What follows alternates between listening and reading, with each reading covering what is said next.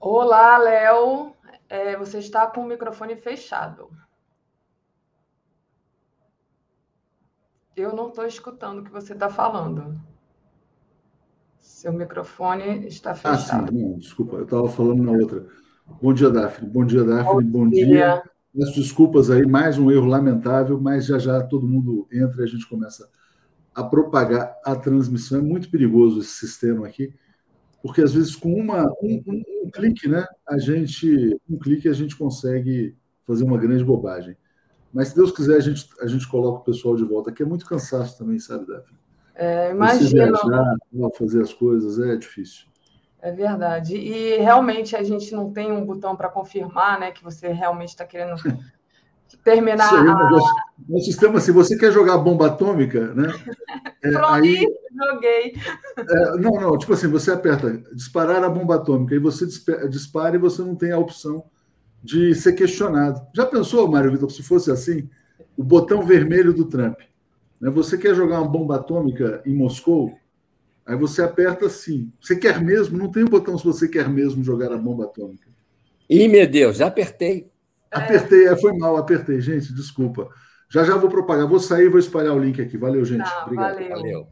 Bom, é, teve esse probleminha técnico, né? Que infelizmente a gente perde um, uma parte da audiência, mas a galera é tão esperta aqui, tão sagaz, que já voltaram aqui também, então já tem bastante gente acompanhando. Então, peço para vocês que já encontraram aqui a nossa live para compartilhar, deixar o like, compartilha, compartilha, compartilha, compartilha, para poder a gente é, voltar né, com a audiência que a gente estava tendo, né, é, Mário Vitor? Mário Vitor, a gente perdeu aí um, um tempinho. É, o, eu estava até falando aqui com o Léo no WhatsApp antes é, do, do ocorrido, né, e nem estava na nossa pauta, mas só para a gente fazer uma introdução aqui enquanto o pessoal está chegando, é, ontem a, a Marina deu uma entrevista coletiva dizendo que é, a decisão do IBAMA foi uma decisão técnica, né? Ela, ela repetiu isso várias vezes, foi uma decisão técnica, é, não tem chance nenhuma, mas se é, a Petrobras quiser, ela vai colocar novamente, ou vai, vai refazer o estudo, né? E aí então vai ser reavaliado do zero.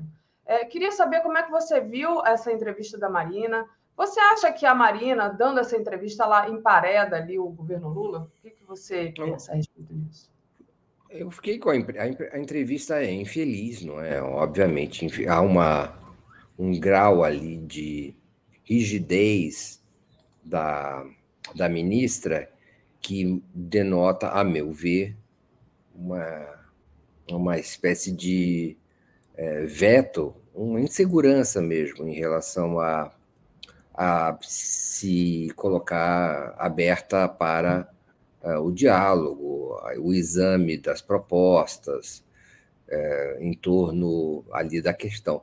O, o, o, há uma certa déjà vu nisso, não acha, Daphne? Não é exatamente uma coisa nova se tratando da, da ministra Marina ela tem essa, essa atitude mesmo de não não ceder, não é? Muitas vezes não não dialogar e se aferrar a certas a certas posições e quase que fazê-lo de maneira é, um pouco orgulhosa, sabe, de ser assim, de encarar isso como uma uma vantagem. É, e também a ideia de que, de que não são todos do mesmo governo, sabe? Isso, acho que está faltando essa, essa atitude mais de jogar junto com a Petrobras, com o, presidente Lula, e não se é, refugiar numa espécie de nicho é, de trincheira, não se entrincheirar numa posição é, a partir da qual você fica fustigando o campo adversário, não é? que seria o campo da Petrobras e do governo. É muito difícil a posição na Marina, e então é, a gente precisa entender isso, sabe, Daphne? Porque é, é, a posição dela tem um certo lado antipático é, politicamente antipático, eleitoralmente desagradável, porque, afinal de contas, ela se coloca contra a, uma opinião que, que é, é favorável ali ao desenvolvimento econômico de uma área do norte do Brasil, pode atingir até o nordeste do Brasil, que é essa faixa equatorial, né? É, na foz do Amazonas, mas também que pode chegar não é, até o Rio Grande do Norte. Então, há um grande avidez por recursos oriundos do fundo do mar ali, é, do óleo daquela região, se for descoberto mesmo, se for confirmado, que parece provável, é, essas regiões todas se beneficiariam em termos de arrecadação e riqueza. De forma que também acho que isso é, é a, a, atitude um pouco é, é, rígida da ministra Marina também denota que ela está sentindo a pressão política de se colocar numa atitude que parece contrariar a opinião dos moradores, dos órgãos, dos governantes dessas regiões. Você viu, né, Daphne, a defecção do senador Randolfo Rodrigues, né, da rede, saiu da rede sustentabilidade e é, por conta da antipatia que é, é, é a, a, posição da, do IBAMA, do Ministério do Meio Ambiente, gera junto ao eleitorado do, do senador Randolph. Não foi não foi o primeiro episódio de, de disputa entre eles, já houve disputa pelo comando da rede é, nas, na convenção nacional recentemente realizada, é, já havia, já, já, tinha havido a definição de dois, dois campos opostos, um do, ligado ao Randolph e outro ligado à ministra Marina. É, então, é, o, a, a, rede fica sem nenhum senador na, na no Senado já denotando também o isolamento em que a, a, ministra Marina está colocada até politicamente dentro do seu próprio partido. Ah, o fato é que é, quais serão os desdobramentos dessa posição enrijecida da, da, da, da, da ministra?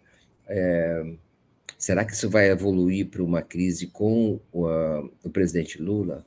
Será que vamos nos repetir, vai ser repetido o episódio é, em que é, a, a, Marina já se colidiu com o presidente Lula e, e, e abandonou é, sua equipe anteriormente, é, no, no, nos governos anteriores, é, é, é, sério. Ao mesmo tempo, não é fácil, não é fácil para o governo Lula ser identificado como alguém que, que é, se coliga com adversários do meio ambiente, como está é, se vendendo a imagem de que a Petrobras seria, certo? É, a Petrobras, ao explorar o fundo do mar ali, é, tá, estaria colocando a, o equilíbrio ecológico em risco, não prestando contas adequadamente dos riscos colocados ao, ao ecossistema naquela região.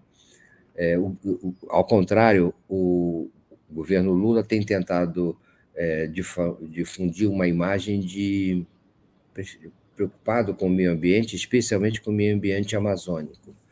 É, então, não é bom também que a ministra seja, é, é, vamos dizer assim, a, ameaçada, venha a ser ameaçada por uma crise em que estão, estão colocados a def, está colocada a defesa da Amazônia. Por último, é possível que ah, se consiga eh, mediar essa questão adequadamente. Petrobras refaz seu estudo, eh, providencia a, a, as demandas colocadas pela, pelo, IBAMA e pelo Ministério do Meio Ambiente.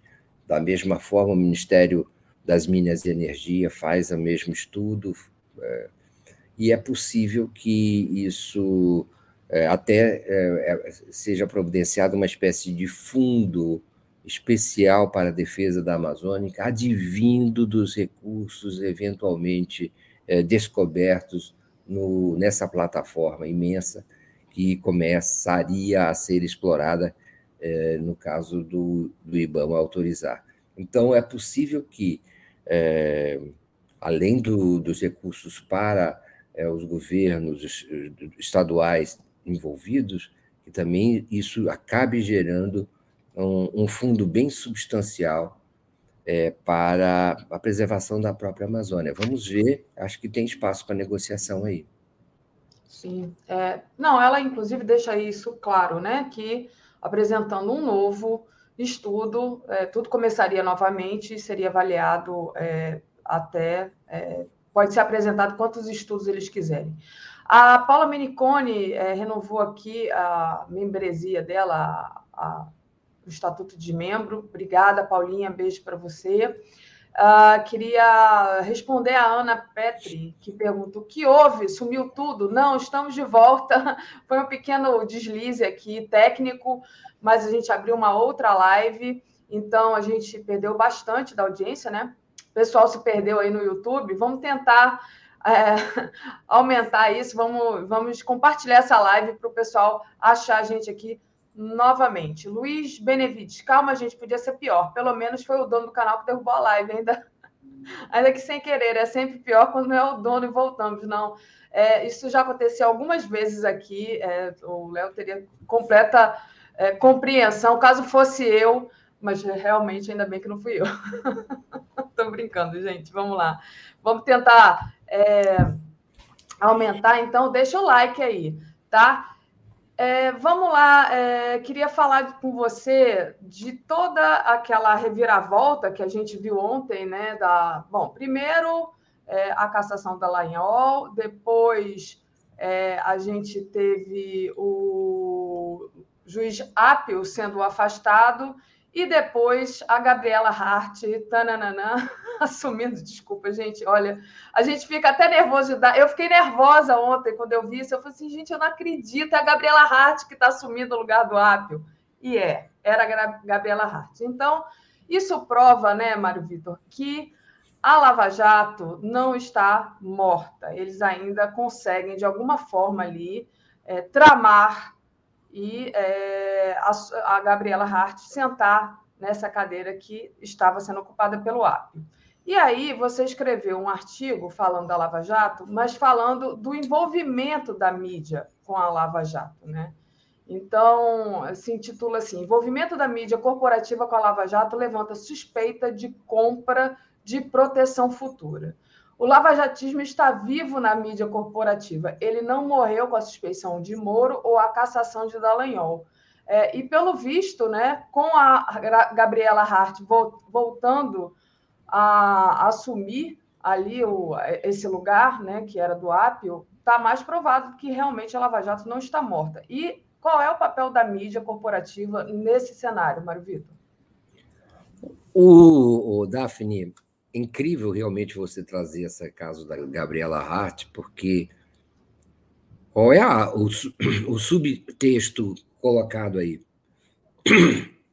É o seguinte: tem forças ocultas trabalhando, não é?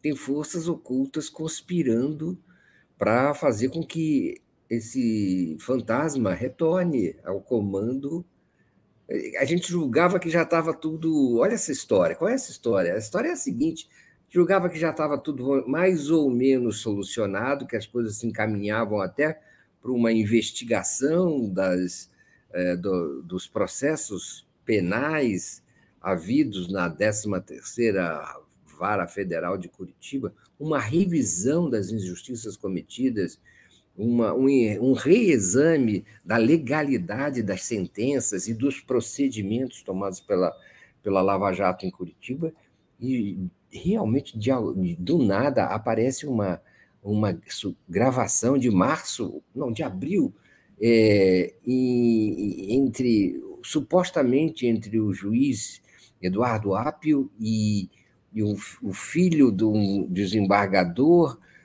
é, que muito mal explicada toda a história, é, e ainda conseguiram gravar, essa ligação, supostamente para falar sobre algo ligado à, confirmação de identidade. De repente, o TRF4 decide que o Apio está fora da investigação. Surgiu todo, tudo isso surgiu e, de repente, o TRF4 Lá, o Tribunal Regional Federal da Quarta Região, que é superior à 13ª Vara Federal de Curitiba, decide, é, do nada, é, eliminar ou retirar cautelarmente, provisoriamente, o, o juiz Eduardo Apio da investigação, aquele que justamente ia atrás do Moro, de tudo que o Moro fez, etc., e, e para tentar esclarecer, inclusive, o caso do, da suposta compra e extorsão realizada pela Lava Jato contra compra de sentença realizada pela Lava Jato contra o, o, o advogado Tacla Duran. Então, tudo isso é, demora, o que importa é isso: tem forças ocultas, assim como tem nos militares um partido militar, tem é, no, um partido é, judiciário nas sombras, que atua e conspira e influencia e decide é, é, sentenças, decis, toma decisões, é, muitas vezes secretamente, conspira é, para manter o poder. Há uma república nas sombras que funciona, uma espécie de deep state, estado profundo, é, que funciona à margem da legalidade e, às vezes, é, impõe esse tipo de situação. O meu artigo, ele diz, ele está baseado no seguinte, essa coluna que está aí, ele está baseado no seguinte trecho do artigo do, do, livro, ainda do livro do Emília Debrecht, Uma Guerra contra o Brasil. É, na página 260 desse livro, como a gente sabe, é, ele é um livro sobre a Lava Jato, como a Lava Jato agrediu a soberania nacional, enfraqueceu a indústria pesada brasileira e tentou destruir o caso Odebrecht, o, o, destruir o grupo Odebrecht. Na página 260 tem o seguinte trecho, Daphne, preste atenção, é bem curtinho. Me ocorre uma pergunta, diz o Emílio Odebrecht, da qual não posso fugir. Estariam alguns desses meios, os meios de comunicação, que aderiram de modo tão inusitado à Lava Jato e fecharam os olhos a seus desmandos, os desmandos da Lava Jato, investindo em alguma proteção futura? Talvez algum dia saibamos a resposta. Então, Emílio Debrecht, dono, acionista majoritário, controlador do Grupo Odebrecht, agora Novo Honor, lança um livro sobre a Lava Jato, fala sobre a mídia, etc. É, fala sobre as redações, sobre o jornalismo, de forma intensa, extensa, é, é, é, e pergunta, lança essa pergunta. Não é o tom de um, de um, de um empresário sóbrio e, e comedido, é, é, é, um tom incomum para uma pessoa na posição que ele tem. Bem verdade que ele foi perseguido pela Lava Jato, como a Odebrecht, toda a indústria pesada brasileira, não é? E, e que com os prejuízos que, que, nós sabemos. Mas ele sugere que houve uma compra ou um, um, que houve um investimento em proteção futura da parte dos meios de comunicação para que eles aderissem, para que eles é, investissem de maneira tão tão pesada na, na, na promoção e na difusão da Lava Jato. Enfim, é, no conluio com a Lava Jato, aceitando tudo que vinha, não é? A mídia aceitava tudo que vinha da República de Curitiba, da assessoria de imprensa da República de Curitiba e tocava em frente. É, jamais questionava, nunca duvidava, nunca suspeitava de que é, havia algum tipo de interesse político por, por parte dos, das ações do, do juiz Sérgio Moro, do então juiz Sérgio Moro, e dos procuradores ligados a ele. Né? É, havia algum a ideia de que ah, os meios de comunicação e aí principalmente a Globo, né? Quando a gente fala de meios de comunicação no Brasil, é preciso é, distinguir claramente o papel de liderança da Globo. É, estariam teriam interesses econômicos ou pecuniários ou, ou fiscais é, no, na nova ordem criada a partir da ação da Lava Jato. como de fato aconteceu é, essa, de certa maneira, a eleição do Bolsonaro expressa a ascensão ao poder da Lava Jato. Essa é uma especulação do, desse empresário, é, é, e por escrito, registrou no livro, e é interessante que isso tenha sido colocado desse jeito. Será que havia algum tipo de negociação de direitos? O fato, Daphne, lembra, você, você se lembra que existia uma preocupação do juiz Sérgio Moro de não envolver os meios de comunicação né, nas investigações da Lava Jato. Uhum. Existia uma, é, é, claro, uma intenção desde, inicial, desde sempre, de usar a mídia, não é? já das recomendações lá que vinha do seu seminário realizado em Washington, ou nos Estados Unidos, a respeito da importância da, da do uso da mídia na operação, é, na, nas investigações, a partir também do exemplo da Operação Mãos Limpas na Itália. Então, a mídia fazia parte. Mas para a mídia participar, era fundamental que houvesse algum tipo de acordo, pelo menos tácito, para que ela entrasse. E esse acordo aparece aqui na página 260 é, com uma especulação da, do, do, livro do, do Emílio Debrecht. A, a, coincidência é que a mídia já, os empresários de mídia não, não foram envolvidos, em geral, na maioria dos casos, e poucos jornalistas foram envolvidos na investigação da Lava Jato. A maioria dos jornalistas que foi envolvida é, em vazamento de, de gravações e de, conversas telefônicas foram, é, foram jornalistas que é, de alguma maneira estavam questionando a Lava Jato é, e aí tiveram suas conversas reveladas.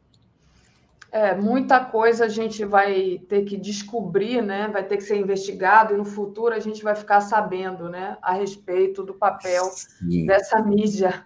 É, eu espero, né? Que a gente saiba. Eu quero que seja no futuro próximo, sabe, Mário Vitor? Eu não quero que demore 20 e tantos anos para a gente descobrir, não. É, que a gente tenha o prazer de acabar, afinal, descobrindo. Vai envolver uma certa, uma certa dor também, um certo ressentimento, uma certa tristeza, porque, afinal de contas, é, o país se, des, se descaminhou tanto né, por conta de, desse tipo de situação criada pelos meios de comunicação e seu envolvimento com uma investigação tão criminosa, né, tão danosa, tão, é, tão prejudicial a ao, ao, ao encaminhamento institucional do país e a, a economia, enfim, a normalidade do país foi afetada profundamente até hoje. Nós estamos vendo aí pelo retorno da, daquela que nunca foi Gabriela Hart. Perfeito.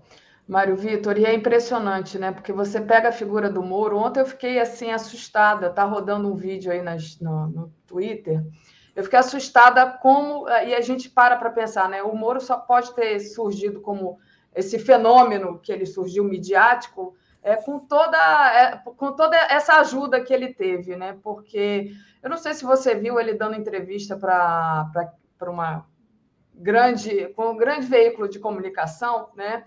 Onde ele simplesmente, ao responder a pergunta, ele não, mais uma vez, ele assassinou a, a língua portuguesa, né? Não, ele não vi subjuntivo do, do verbo dizer, não soube usar o futuro do subjuntivo, e eu fiquei assim, gente. E, bom, e, a, e, a, e aí a afirmação que ele faz é, é, vergonhosa, né? Porque na hora o jornalista ele pergunta assim: é, como é que foi? Se você me dizer. Né, que ele falou, alguém que foi condenado injustamente, foi para a prisão injustamente. Aí o, a, o jornalista disse: é, o Lula na hora, né? Porque é isso, quem disse foi o STF, não foi ninguém mais do que o próprio STF. Mas a, o nível do Moro é alguma coisa assim que me assusta, sinceramente. Se, se você me dizer, é fogo. Né? É. É, o problema está aí, tá aí naquilo que o ministro Gilmar Mendes já identificou, né? A situação é muito séria desse gente assim chegar ao, a uma posição de juiz, não é?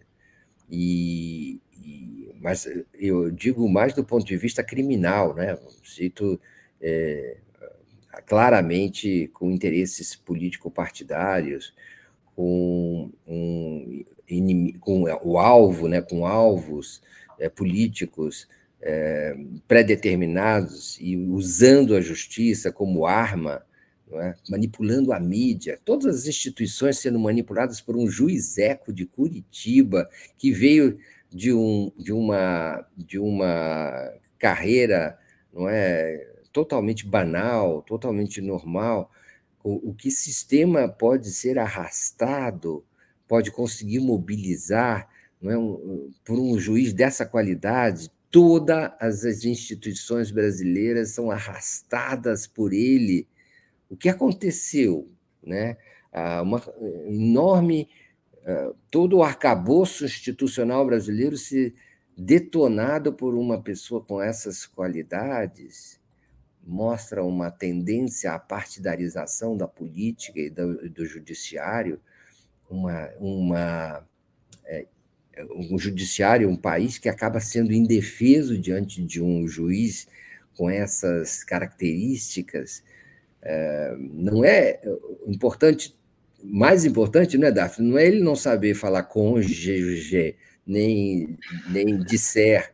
O mais importante é que isso é a expressão do que ele é como juiz. Como mas, mas é isso. Eu acho assim, eu, eu não acredito, é, eu acho que a comunicação, é, se ela é feita, ok, eu não, é, eu não é. acho que as pessoas têm que saber falar o português é, corretíssimo, não é isso que eu estou falando, eu acho que a, a função da língua é, é, a comunicação, bom. Sim. Mas claro. ele paga de muito culto. Né? É. Ele é um juiz e ele quer pagar de muito, muito culto, só que ele não consegue, né? É, o pessoal, ah, é, de, é sim, gente, é, é exatamente isso que eu estou falando. Ele não, ele não conseguiu usar o futuro subjuntivo de série, ele utilizou o verbo no infinitivo.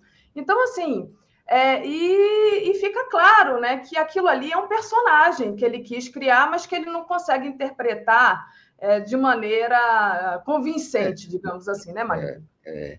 e além do que, dizer, é, é necessário é, constatar que essa é a qualidade dos nossos agentes judiciais no Brasil. Essa é a qualidade, infelizmente, é, dos nossos agentes judiciais no Brasil.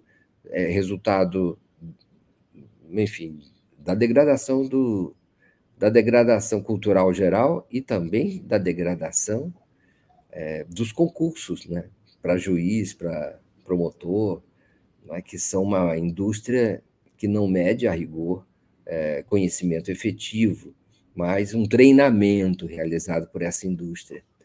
E é isso, o, o, a, nós estamos à deriva ao sabor desse tipo de gente, que e, quase que se confirma aquela ideia de uma qualquer elemento pode se, simplesmente lançar mão desse dessa dessa todo esse nosso arcabouço e levar uh, para onde ele achar melhor, inclusive para é, re retrocessos civilizacionais e institucionais que a gente não imaginaria. Tem o Brasil agora, todo o país que lidar com as consequências desse tipo de é, fragilidade é, que, que vivemos. É inadmissível, algo falhou seriamente e continua falhando, porque Gabriela Hart, inclusive Sérgio Moro, continuam é, mandando, em certa medida, é, é, nas coisas, falando, opinando, chamando, sendo chamados para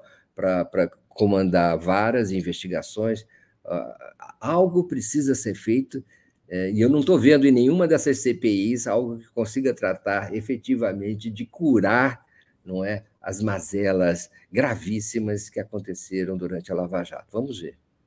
Muito bem, Mário Vitor. Acabou que a gente se atrasou um pouquinho aqui, usamos o nosso tempo, mas discutimos coisas importantíssimas.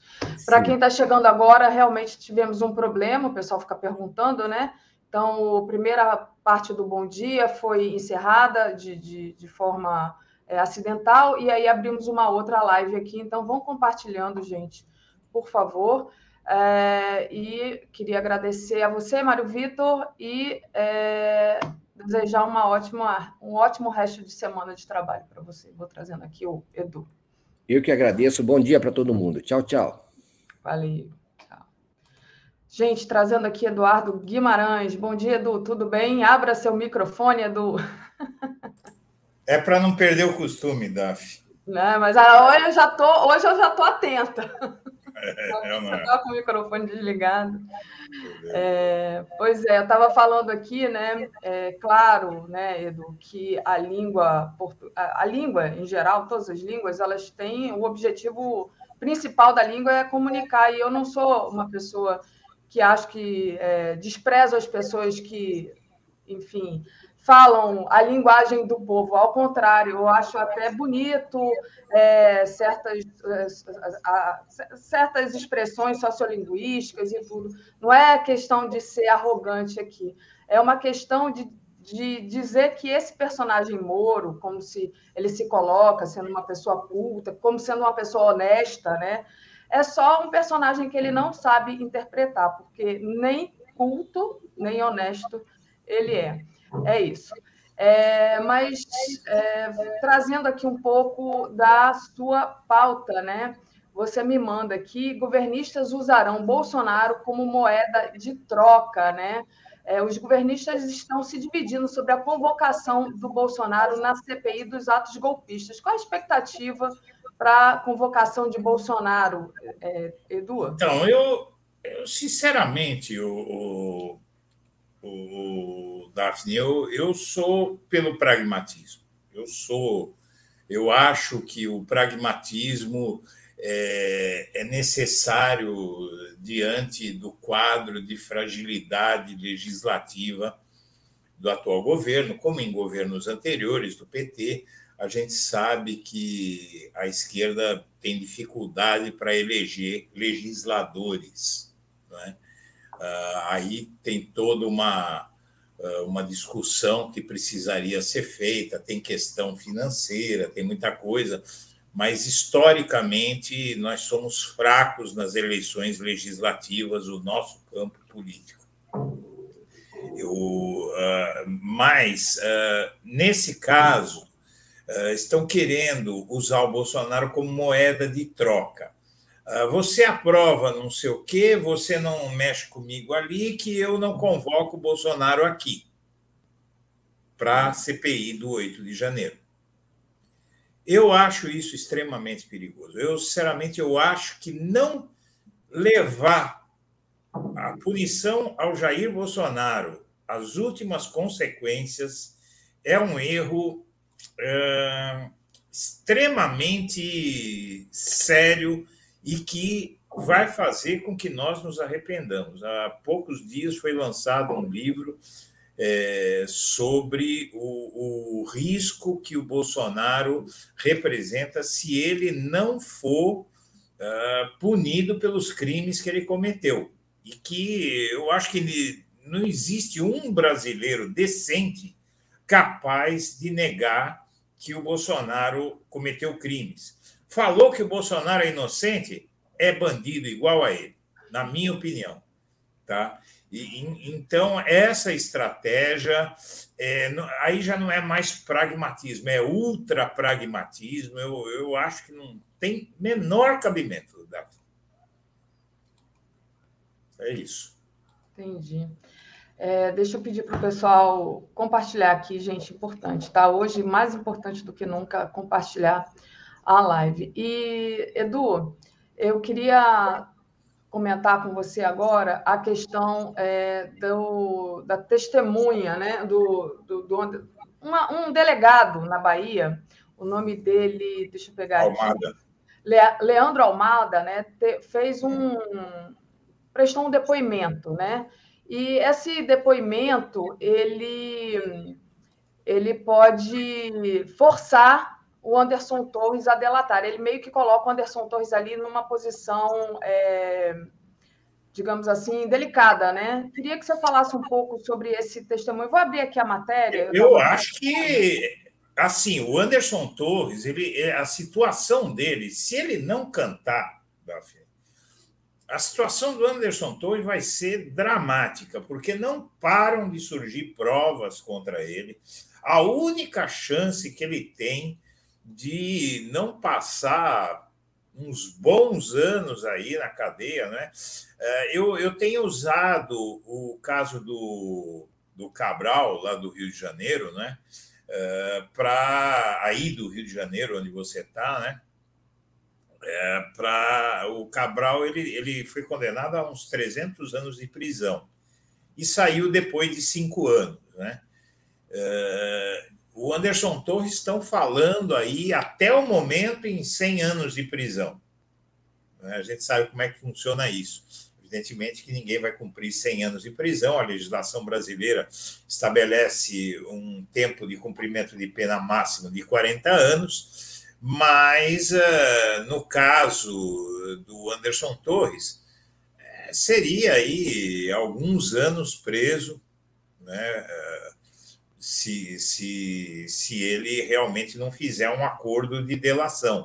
E agora a situação se agrava porque esse delegado Almada ele diz o seguinte, que o Anderson Torres é, preparou uh, operações uh, em determinadas cidades da Bahia, onde o Lula tinha setenta e tantos por cento, 74 por cento das intenções de voto, Bolsonaro tinha 24, né? é, é uma, uma desproporção enorme, e ele preparou é, uma situação aí é, é, para dizendo que o PCC, que a organização criminosas, estavam uh, tentando barrar quem não fosse votar no PT quem não fosse, é, quem não fosse votar no PT.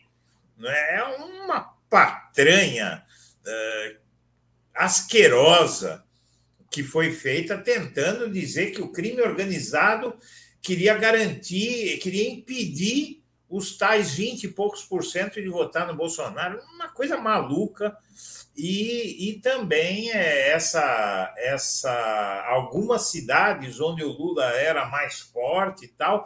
Quer dizer, a coisa está muito claramente demonstrada, está é, demonstrado muito claramente que o Anderson Torres ele tinha intenção de diminuir a vantagem do Lula na, na Bahia. Né? Principalmente na Bahia, em todo o Nordeste, mas principalmente na Bahia. E isso eu acredito que na escala de, de crimes é um crime seríssimo. Né? Vai lhe render muito problema. Então, eu, eu acho aí que a situação do, do Anderson Torres, se não houver delação, é, é incrível que alguém uh, faça tudo que essa gente, esses bolsonaristas estão fazendo para proteger o Bolsonaro, só se eles têm medo, pela, temem pela vida deles, das suas famílias, tem algo tem algo muito estranho. Você pega o Mauro Cid, o Bolsonaro, inclusive, andou uh, andou uh, empurrando a bomba para o Mauro Cid completamente, não é? E, e, e dando declarações que, inclusive, são muito sérias, muito negativas para o Mauro Cid. Vazou que ele tem acusado o Mauro Cid diretamente de ter armado tudo, ter falsificado o cartão de vacinação dele, da família dele, sem o seu conhecimento, sem a sua autorização. Por que é que o, o, o, o faz tudo dele faria isso? Quer dizer, o nível de inverossimilhança nessa, nessa, nessas alegações chega a ser sobrenatural. É. Eu, sabe? E eu, eu, eu queria saber o que é que, que leva essas pessoas a, a se expor a uma punição duríssima por ele. Será que é medo de morrer? É. É isso que eu pensei, né? A primeira palavra que me veio à cabeça quando você falou foi medo, né? Bom, vamos ver até quando o Anderson Torres é, vai sustentar, né? Não, não vai é, combinar uma, uma delação aí, é, porque de fato está é, aprovado com esse depoimento desse é, delegado baiano Leandro Almada, né? Tudo que foi feito lá na Bahia, justamente para impedir os eleitores de Lula chegar exatamente onde Lula estava bem à frente, ali tinha ganho é, bem à frente na primeira votação, né? Edu. Acho que eu não contextualizei, eu entrei logo com a pergunta sem contextualizar, mas foi a partir desse depoimento do Leandro Almada, delegado baiano, que se tem a certeza que realmente é, o Anderson Torres interferiu ali na, no segundo turno, né, com essas operações da Polícia Rodoviária Federal. É, falando agora em Dallagnol, vamos falar do Dallagnol. Deixa eu trazer aqui a nossa matéria, que está na nossa home agora, e pedir para você comentar, Edu. Está aqui, ó. Abandonado Dallagnol, joga a toalha, dá mandato como perdido e parte para o ataque contra o TSE. Em uma Não só contra o TSE. O deputado só... passado afirmou que o ministro do TSE combinaram nos bastidores sua condenação de olho nas vagas do STF. E atacou a Câmara. Ele está desesperado, ele atacou a Câmara também, né? Atacou a Câmara por conduzir o processo contra ele, não tem nada diferente. Ele falou que a Câmara mudou os procedimentos, não tem procedimento. A, a anuência da Câmara, a, a Câmara não julga o mérito da decisão do STF. A Câmara julga o processo de uh, defenestração, vamos dizer assim, desse sujeito, de, de, daquele, do alvo né, de, de, de, uma cassação pela justiça eleitoral. Não cabe à Câmara fazer nada, e ele está atacando, inclusive, os ritos na Câmara, que ele julga céleres demais, ou duros demais, ou não sei o que é que ele está querendo dizer com isso, mas ele está tá dizendo aí na matéria, inclusive.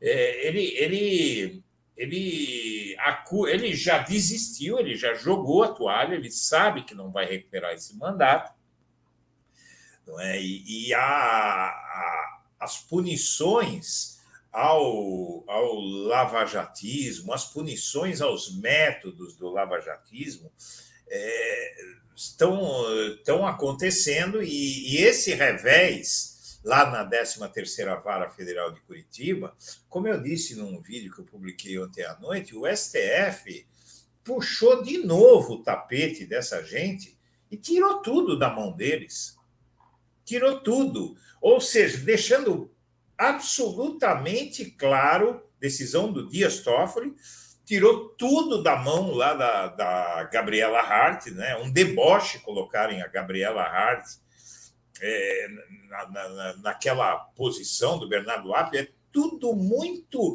Todas as ações foram quatro tentativas de, de impedir a delação do Tacla Duran. A primeira foi a do Malucelli tentando é, prender a revelia de uma decisão do, é, é, é, inacreditável, porque o STF mandou parar tudo lá e eles não pararam. Eles não pararam, Daphne. no, no TRF4, não pararam. O TRF4 continuou, emitiu a ordem de prisão, depois apagou a, a ordem de prisão que tinha publicado no site do TRF4. Depois eh, colocou o Malucelli eh, para cuidar dos casos da Lava Jato, sendo que o Malucelli é eh, sogro da, da, da, filha do Sérgio Moro, e, e, e, o filho dele é sócio do Moro e da mulher do Moro. Não é? Se, como é que pode? É muita cara de pau o sujeito ter ido como desembargador, ter feito isso, mas a cara de pau do TRF4 não termina por aí.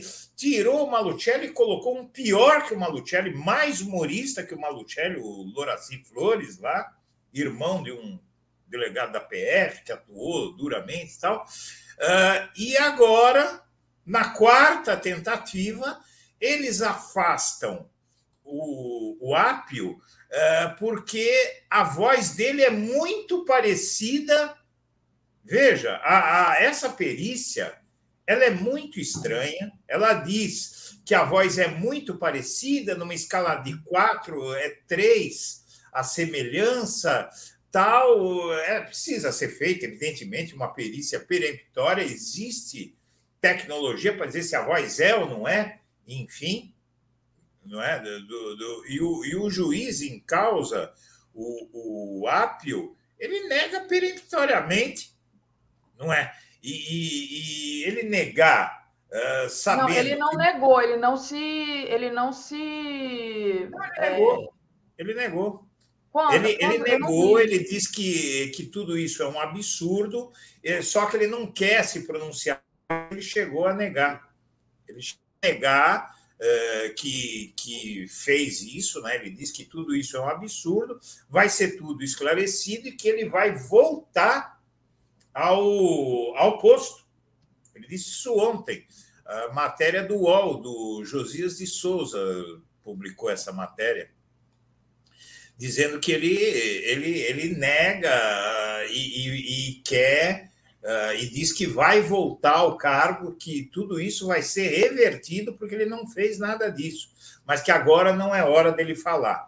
Seja como for, uh, Daphne, é, eu acredito que um, um delegado, um juiz, não é? ele deve saber que não tem futuro, era melhor ele simplesmente desaparecer aí. O Lênio Streck disse que não seria necessário o afastamento dele da vara por uma uh, por um indício. Então a Lava Jato ela continua punindo e tomando decisões uh, drásticas, o lavajatismo tomando decisões drásticas sob indícios uh, que não são suficientes para condenar ninguém. O Lula foi para a cadeia por indícios que eles viam que não eram conclusivos. E essa perícia é uma perícia estranha, evidentemente que deve ser feita uma nova perícia que seja taxativa, ou é ou não é. Né? É, eu, eu acho esse caso, o, o jurista Lênin Streck diz que essa decisão é uma violência, ele usou o termo violência, essa decisão de afastar o ápio assim da vara. Então, vamos ver o que, que vai dar isso, mas eu acredito que, é, que vai ser revertido, porque o lavajatismo ele está contra a parede e essa é uma tentativa desesperada que também não vai funcionar, porque agora o STF tirou tudo da mão deles e, e o, a investigação das denúncias do Tacla Duran está no STF, que não tem a menor intenção de contemporizar com o Sérgio Moro. Né? Então, o, o, Sérgio Moro, inclusive com os ataques que ele tem feito ao STF, tudo isso, eu acredito que a justiça vai ser feita nesse caso. Assim como foi feita parcialmente para o Dallagnol, né, porque eu acredito que só, a, só a cassação dos mandatos deles é insuficiente. Uh, eu te conto uma história rapidinho. Uh, o Sérgio Moro, como todo mundo sabe, como eu denunciei que o Lula ia ser alvo da, da busca e apreensão, uh, da quebra de sigilo e tal, ele veio para cima de mim, mas ao mesmo tempo ele me processou por ameaçá-lo pelo Twitter. E eu estava ah, reprisando essa semana esse episódio pelo seguinte, porque em 2015 eu representei o Moro ao Conselho Nacional de Justiça. Dois anos antes dele vir para cima de mim, eu o representei ao Conselho Nacional de Justiça porque ele prendeu a irmã da mulher do Vacari, é, e expôs a mulher a uma série de constrangimentos, apareceu algemada no Jornal Nacional, porque ela teria depositado dinheiro eh, para o Vacari no caixa eletrônico. E não era ela, era a irmã dela. Então, ele, ele fez a mulher voltar do exterior, ela era sindicalista, estava no Congresso, ela perdeu o emprego, ferrou a vida da mulher então, eu representei ao CNJ, evidentemente, era o auge da força do Moro, não deu em nada. E aí eu fico pensando se tudo que ele fez comigo, eu acredito que deve ter acontecido com outros. Vingança. Ele usava a Lava Jato para se vingar também. Ele usava a Lava Jato para exercer um poder discricionário. Com certeza. É, no, no, no, país, ao ponto que ele simplesmente ele caçou a decisão de um desembargador, estando de férias em Portugal. Não é que deu o Favreto, que deu o habeas corpus para o Lula, Sim. por incompetência do foro. E hoje está provado que o Favreto tinha razão. Sim. não é? Incompetência do foro foi a causa da ação do Favreto. E, e ele caçou a decisão, do, onde já se viu um juiz de primeira instância, não é? Caçar a decisão de um desembargador. E aconteceu. Né? Então, esse é Sérgio Moro, esse é outro que precisa. Aliás, agora talvez você fale do juiz de garantias, acho que valeria falar disso, que Sim, é um. A questão do juiz de garantias, né, que está aí, é, é uma discussão que está posta, né, Edu? Fala para gente. É. Uh, a figura do juiz de garantias, que a, a bancada do Moro no STF, Fux, Faquim, Barroso, não sei se o Faquim e o Barroso estão nessa ainda, o Fux eu sei que está é, eles, eles é, vêm impedindo a instituição do juiz de garantias. O que é o juiz de garantias? O Moro, ele coletou as provas, ele participou da instrução penal, né? A instrução do processo penal, que é coleta de provas, que é ele agir, inclusive, como investigador. Então, no Brasil, o que acontece? O juiz que uh, julga o réu é o juiz que produz as provas contra o, o, o réu que faz, manda, determina as diligências para coleta de provas. Então, esse juiz, ele após exercer um papel de uh, investigador, vamos dizer assim, ele julga o réu que ele mesmo investigou. Então, o que eles querem é, é, é criar um juiz para instrução penal e outro juiz para julgar o resultado dessa instrução penal. Esse é o caso do juiz de garantias e foi aprovado em lei. Não é? Então, eu acho que isso vai evitar o surgimento de novos Sérgios Moros aí no futuro. Né? Eu sou muito favorável ao juiz de garantias, eu acho extremamente necessário. Perfeito, Edu. Edu, enquanto você falava, eu estava procurando é, o, a matéria do UOL. Eu, eu, eu achei o juiz Ápio dizendo que está tranquilo e que o Isso. caso vai ser revertido. Mas é, a parte que, que você disse que ele é, negou, eu não, não consegui achar. Então, é, é uma nega, não é uma negativa direta. Ah, tá. tá Mas quando ele diz que vai ser revertido, só vai ser revertido se ele não for culpado. Não é? Se ele for culpado, não haverá reversão. Então, ah, ele, como, como, como juiz, ele sabe que ele dizer isso é uma alegação de inocência. Né? Então, eu, eu acredito tá tranquilo, que... né? Não, só porque eu fiquei, eu fiquei assim, gente, será que eu perdi isso? Aí eu fui procurar. Então, é, mas você falou do juiz de garantias, a gente tem cinco minutinhos antes da Tereza chegar. Queria que você uhum. falasse para mim um pouco sobre é, a aprovação do, do arcabouço, né? E como é que você viu essa votação, né? Se você enxerga como uma vitória do governo ou não. Então, e tem uma coisa engraçada, né? Porque um terço do PL votou eh, pelo arcabouço, quase um terço do PL votou, são 100 deputados, né? 30 votaram a favor do arcabouço. É, tem um setor do PL é, que não é bolsonarista, não é bolsonarista. E esse apoio ao arcabouço, ele demonstra, independentemente do mérito do arcabouço, né?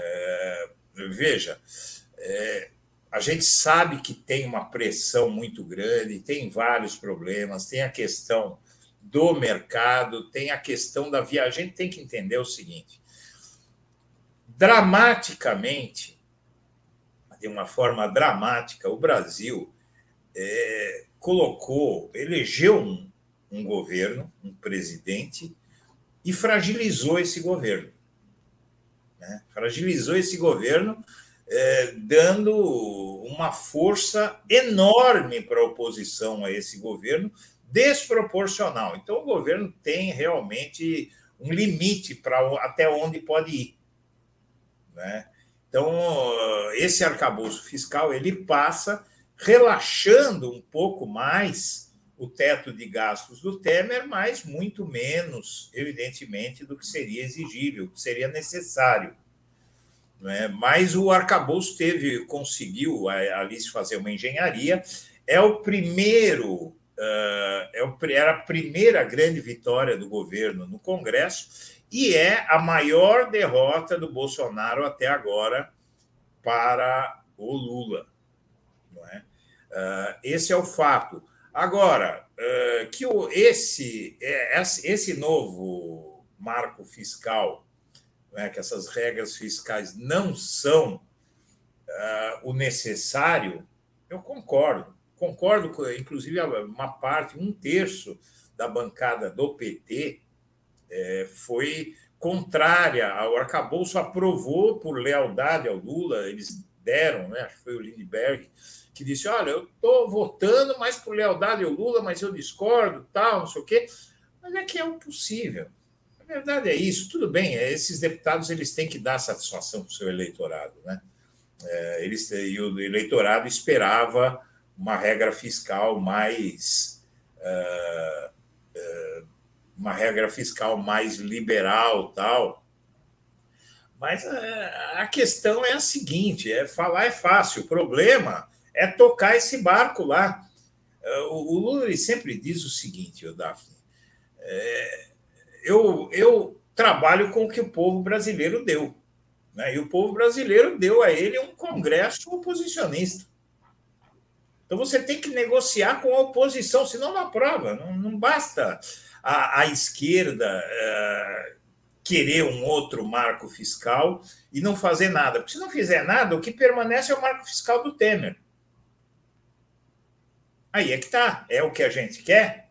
Vamos deixar aí o marco do Temer para não fazer um nosso que não seja o ideal, mas ainda assim seja menos ruim do que o marco do Temer? Porque o marco do Temer eu acho que era muito pior, era muito mais restritivo. Não, era pior. É, a questão é que a gente vai precisar agora de muito investimento, né? É, muita é, arrecadação, aumentar a arrecadação, e se a gente não conseguir chegar onde tem que chegar, vai ser decepcionante. E aí, sendo não é o ideal, não é, mas. Povo, é, vai complicar para as eleições do ano que vem novamente, né? Enfim, é um meio que fica a gente fica aprisionado a isso, sem falar, né, no dinheiro da, da, da educação, no piso do, da enfermagem. Mas você sabe o que me você sabe o que me preocupa é o seguinte, é, é, é qual é a lógica dessa argumentação? Pelo seguinte, vamos lá. Uh, não é o ideal. Não é, concordo que não é. Concordo. Eu acho que o Lula concorda, o Haddad concorda que não é o ideal.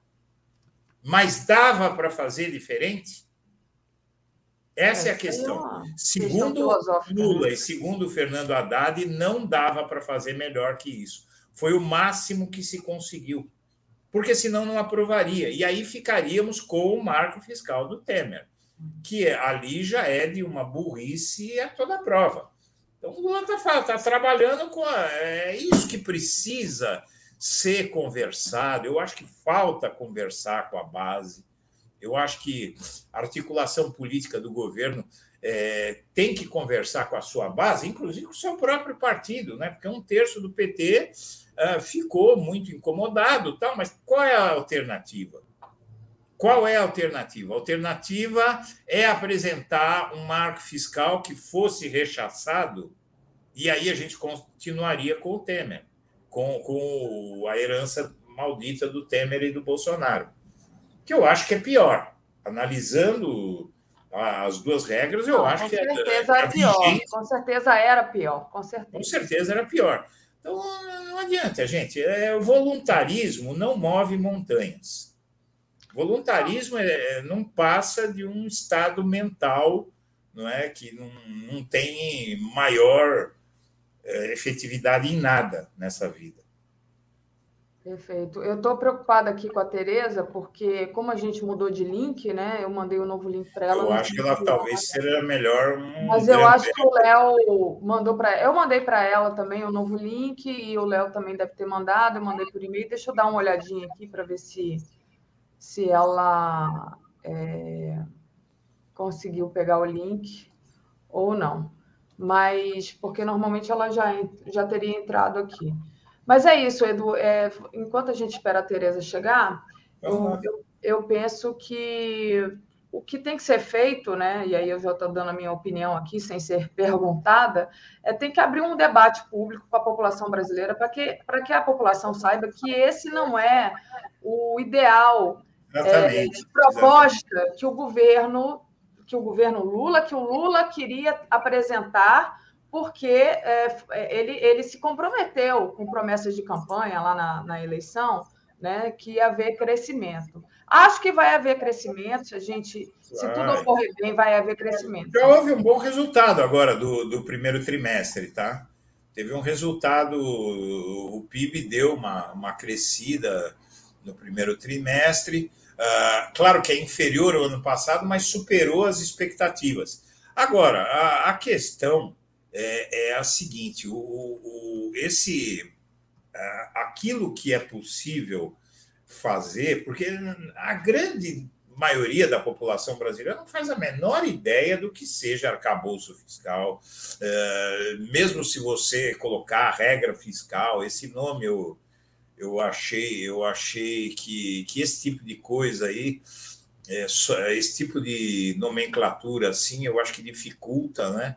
Uh, o cidadão comum se aproximar disso, entender o que é que está acontecendo. Ninguém sabe nada, são só os indiciados que sabem o que é o arcabouço fiscal.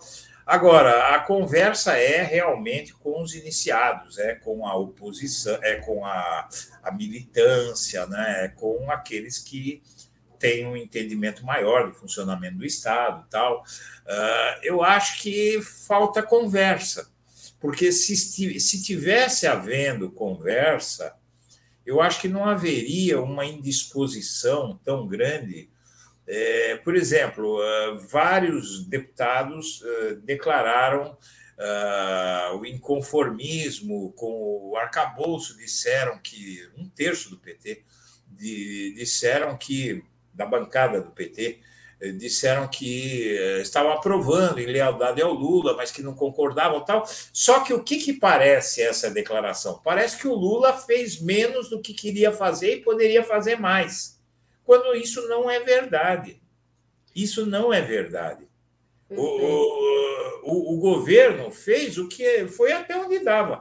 Eu tenho certeza que, se fosse possível fazer mais, com certeza de aprovação, porque a derrota numa matéria como essa seria um desastre para o governo.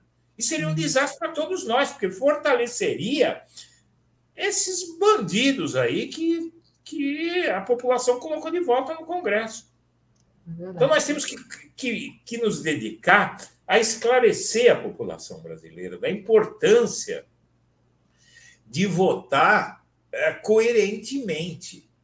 Porque não tem sentido você eleger um governo e votar um, um presidente e votar na oposição a esse presidente. Existe uma crença no Brasil, ah, eu, eu sempre me interessei em entender essa lógica de quem vota, por exemplo, no Lula e para o Congresso, para o Legislativo, vota nos inimigos do Lula. É, mas é aquela questão da micropolítica, né, Edu? Edu, deixa eu te agradecer. É, a Tereza entrou aqui, já vou trazê-la. Só vou ler aqui para você as, as nossas é, mensagens, né, que foram mandadas enquanto você estava aqui. O Mark diz assim: é mais que isso, Edu, ficaremos desmoralizados perante o nosso povo e o povo em geral. Nunca mais teremos confiança em ninguém. Agora a gente perdeu um pouco do contexto da, da mensagem do Mark aqui, que já tem um tempinho.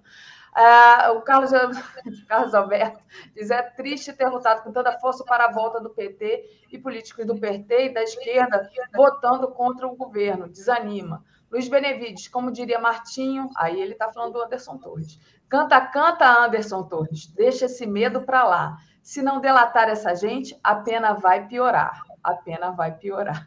Ele está com medo das milícias para mim, viu? É. Licínio Souza, repórter da Globo News, irritou Moro. É inocente, é, foi mesmo. E a Deise Costa diz: esse arcabouço está pior que o FMI.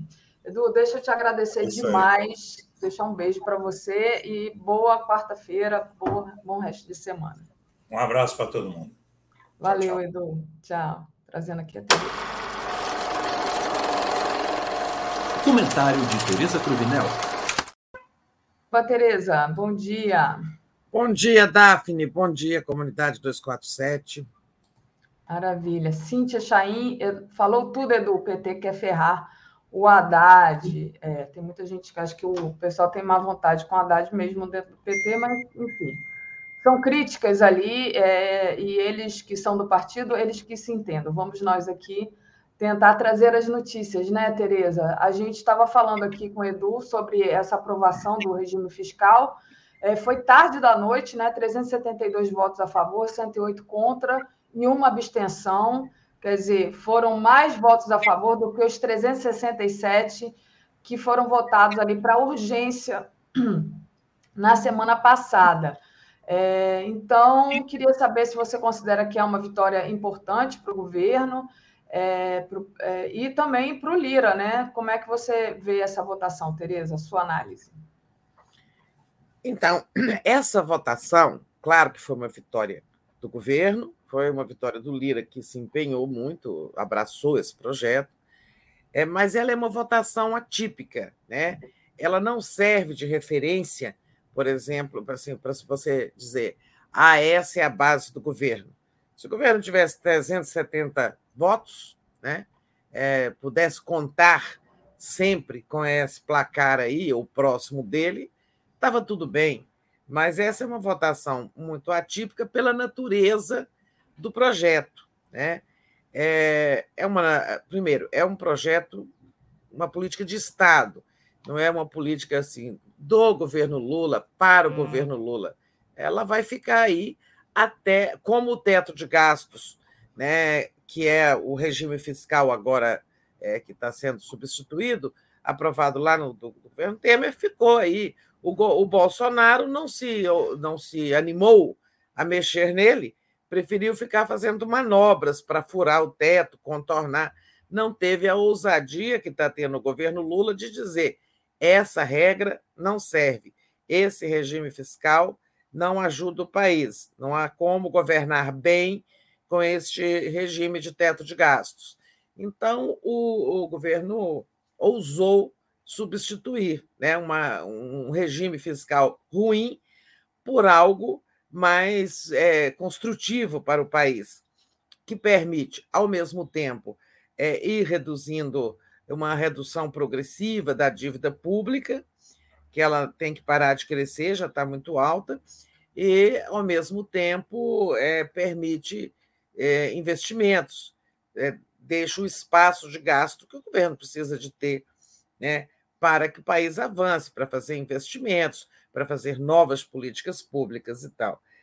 Por essa natureza, assim, de estar acima do governo, de ser uma política mais de Estado do que de governo, ele atraiu muito voto, né? Esse projeto teve muito voto de gente que não estará com o governo em outras circunstâncias, quando o governo, quando o projeto, a proposta disser é, respeito a um interesse específico do governo Lula, né? Então, é, não dá para ter como parâmetro é, esse para, placar de ontem. Agora, foi muito importante. Se essa proposta não, aprov, não passasse, é, a, toda a política econômica do governo ficava comprometida, e com isso também o próprio governo ia continuar amarrado com o teto de gastos. Né? Se esse arcabouço não passasse, prevaleceria a regra anterior, o teto de gastos rígido, pelo qual a, a despesa do governo só pode crescer de acordo com a inflação né, do ano anterior. Então, com isso, vai, o país anda de lado, né? É, mas, mesmo não sendo essa uma referência de base de governo, é, foi muito importante. Por isso, o governo tem agora Claro que falta o Senado, mas tem pela frente um regime fiscal e se ele for andar dentro dessas regras, ele vai conseguir fazer muitas coisas pela população. O regime fiscal não é de interesse exclusivo do, do Estado, do governo, diz respeito a cada um de nós, porque é disso é, que depende né, o andamento da economia. É, era bom a gente recordar né, que, que é mesmo esse regime fiscal, né? Só as suas linhas gerais, assim. É, nós sabemos que é assim. É... Primeiro, primeiro regra de ouro, né? A, rece... a despesa do governo pode crescer até 70% da arrecadação. O que sobra vai para fazer superávit destinado ao amortecimento da dívida. É... Mas, mesmo observada essa regra, tem uma outra. A despesa não ela pode variar é, entre 0,6, o mínimo, né? ela, ela não pode crescer menos do que 0,6 e nem mais do que 2,5 acima da inflação, que é o, o crescimento real, né? acima da inflação. Então, são duas balizas é, para o, o, o, governo avançar no gasto público. É, mas lá no Congresso é, houve aquela história de colocar o relator colocar algumas travas, né? É, algumas punições, vamos chamar assim, em caso do, de descumprimento dessas metas. Porque, além de ficar limitado a esses parâmetros de gasto, o governo se compromete, fica obrigado também é, a zerar o déficit público, né, que é aquele vermelho nas contas, é o que se gastou além do que se arrecadou.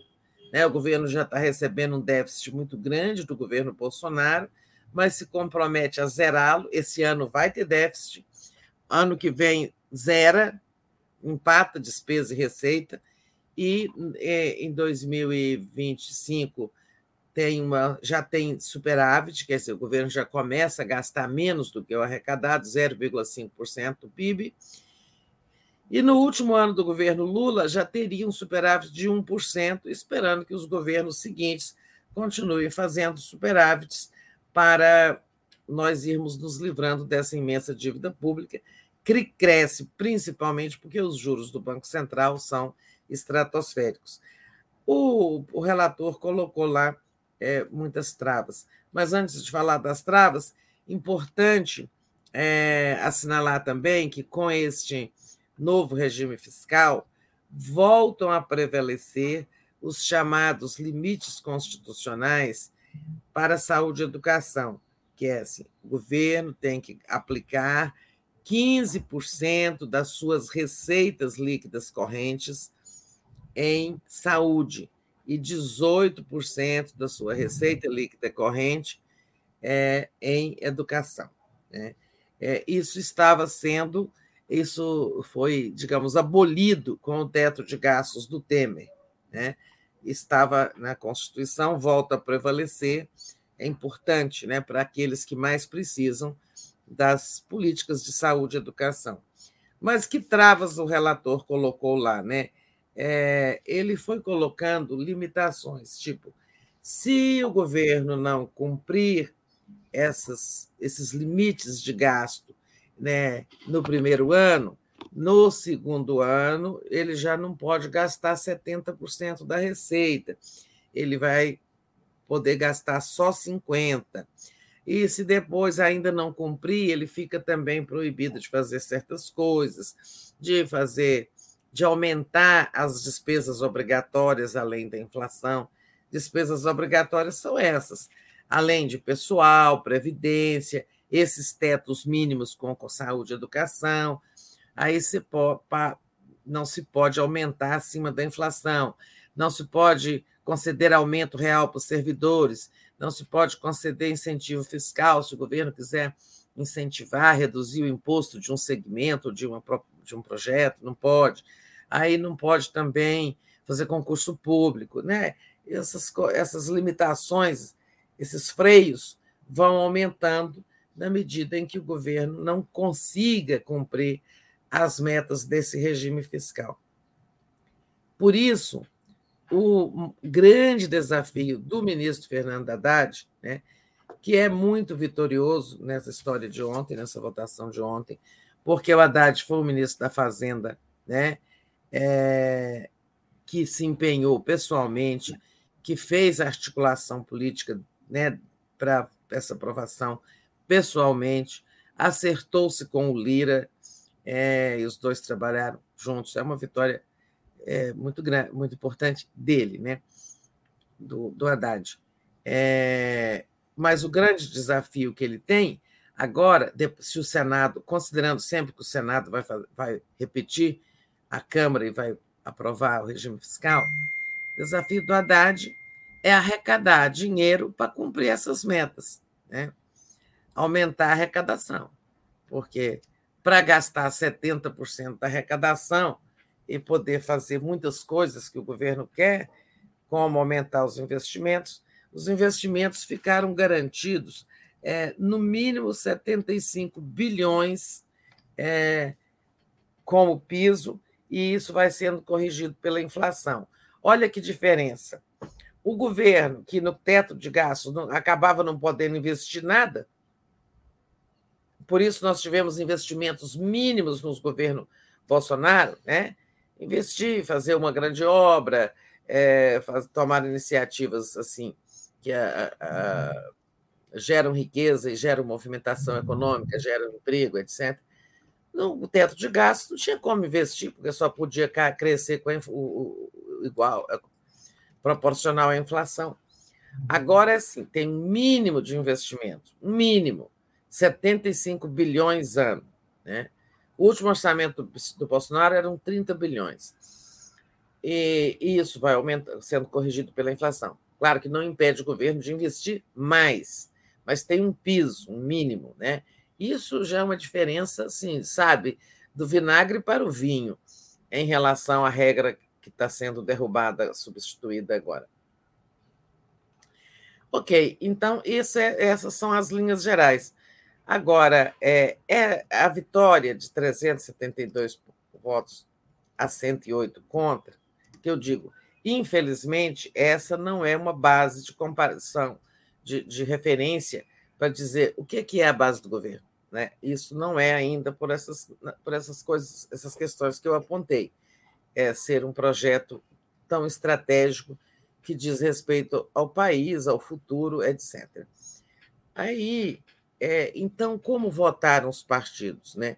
De onde vieram os 372 votos? Olha, interessante. Todos os partidos de esquerda, mesmo tendo críticas ao projeto, como o PT tinha e outros partidos tinham, todos, menos o PSOL, é, votaram assim, deram 100% de seus votos. O PSOL deu seus 12 votos, PSOL Rede, deu seus 12 votos contrários, mais um da rede, porque eles formam uma federação, né, PSOL Rede, deram os, os, os votos contra o projeto, total. Votaram 100% contra. E votaram 100% a favor, com todos os seus deputados, o PT, né, que tem 66, o PDT, que tem 18, o PSB, que tem 14, o PS do, PCdoB, que tem 7, e também partidos aliados como é, Avante, Solidariedade, mesmo Cidadania, que não é muito aliado, mas mais ou menos, todos deram 100% de votos. Né? É, ok. Agora, o PL, essa questão do PSOL, isso aí vão ter que ser, eles vão ter que conversar. Se o PSOL vai continuar votando 100% contra o governo, então foi para a oposição. Se foi só nesse caso, por uma questão de princípios, etc., e vamos ver, né? Porque existe até aliança, existe até o acordo de o PT apoiar a candidatura do Boulos, é, a prefeito de São Paulo ano que vem, né? Isso aí tem que o problema lá que eles terão que enfrentar. O PL do Bolsonaro deu um terço de seus votos a favor. E é claro que né, esses 30 votos que o PL deu para esse projeto não vão se repetir quando se tratar de um projeto assim lulista, vamos dizer entre aspas, de interesse específico do governo Lula. Né? Quando for assim, aí eles já não vão. Então, então lá de 372, já se tira assim esses 30 do PL, que não vão se repetir. Né? Claro que vai ter sempre alguém do PL votando com o governo, mas assim, um terço da bancada a favor do governo, como ontem, isso não vai se repetir com frequência. Agora, aí a, a, tem a, diferença comportamento, vamos analisar o comportamento daqueles partidos que são conservadores de centro de, direi de, de direita ou centro-direita e que apoiam teoricamente o governo. Né? O PSD tem ministro no governo, é, deu 40 votos a favor, dois contra, 95% a favor do governo. O MDB tem ministro no governo, deu 32 votos a favor, três contra, 88% de apoio. União Brasil deu 50 votos a favor, 7 contra, 87% de apoio. É, republicanos, este nem participa, nem ao contrário desses primeiros que eu mencionei, é, republicanos nem têm ministro no governo. Deu 34% é, a favor do projeto, 5 contra, 87% de governismo, digamos assim. E o PP do Lira deu não foi tão bem assim. Dessa vez, o PP deu 39 votos a favor e 7 contra, uma taxa aí de 84% de apoio ao governo. Né? Então, é, tem aí, é, um, é, digamos, um indicador para o governo, para a área de coordenação política do governo, de que é preciso trabalhar esse nesses partidos aqui, é, que não, não adianta dizer que é centrão, porque nem todos eram do centrão. Eu digo a ala direita né, da Câmara. Essa ala direita, o governo precisa trabalhar muito para consolidar votos aí. É, por exemplo, o, Republicanos, que nem tem ministro no governo, deu 34 votos, deu 87% da sua bancada votou. Há espaço para se compor com republicanos em relação às outras matérias que vêm por aí? Há espaço para compor com o PP nas outras matérias que vêm aí? É isso que, eu, que é o desafio. E o que é se compor? Nesse Congresso não se compõe, é, você não consegue o apoio é, dizendo: olha, o governo é lindo, nossas propostas são maravilhosas, é, você estará do nosso lado, porque esse é o lado bom. Não, isso não convence ninguém. O que convence deputados, nem todos, é, né? Claro que tem os ideológicos que estarão sempre ali é, contra o governo, né? Mas é, a grande maioria se move por duas coisas: nomeações para cargos federais e liberação de emendas orçamentárias. Né? Então, é isso aí. Este é o resumo da ópera de ontem. Muito bem resumido. É, a Cíntia Chaim mandou aqui um superchat para a gente, dizendo que o Haddad vai zerar e deixar positivo o orçamento igual como ele fez em São Paulo. Obrigada, Cíntia. Vou aproveitar e pedir para o pessoal deixar um like, compartilhar a live. A gente teve um probleminha técnico hoje, o Bom Dia foi dividido em dois, duas partes, né?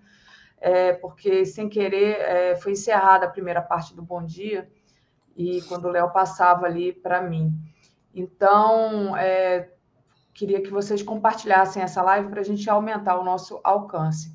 Deise Costa, Tereza, toda essa votação a favor do teto pela oposição não é porque pensam que será pre... prevendo um, fa... um fracasso do governo se... ser tão dura para cumprir, quer dizer, se, se não é uma aposta da oposição para o governo fracassar, né?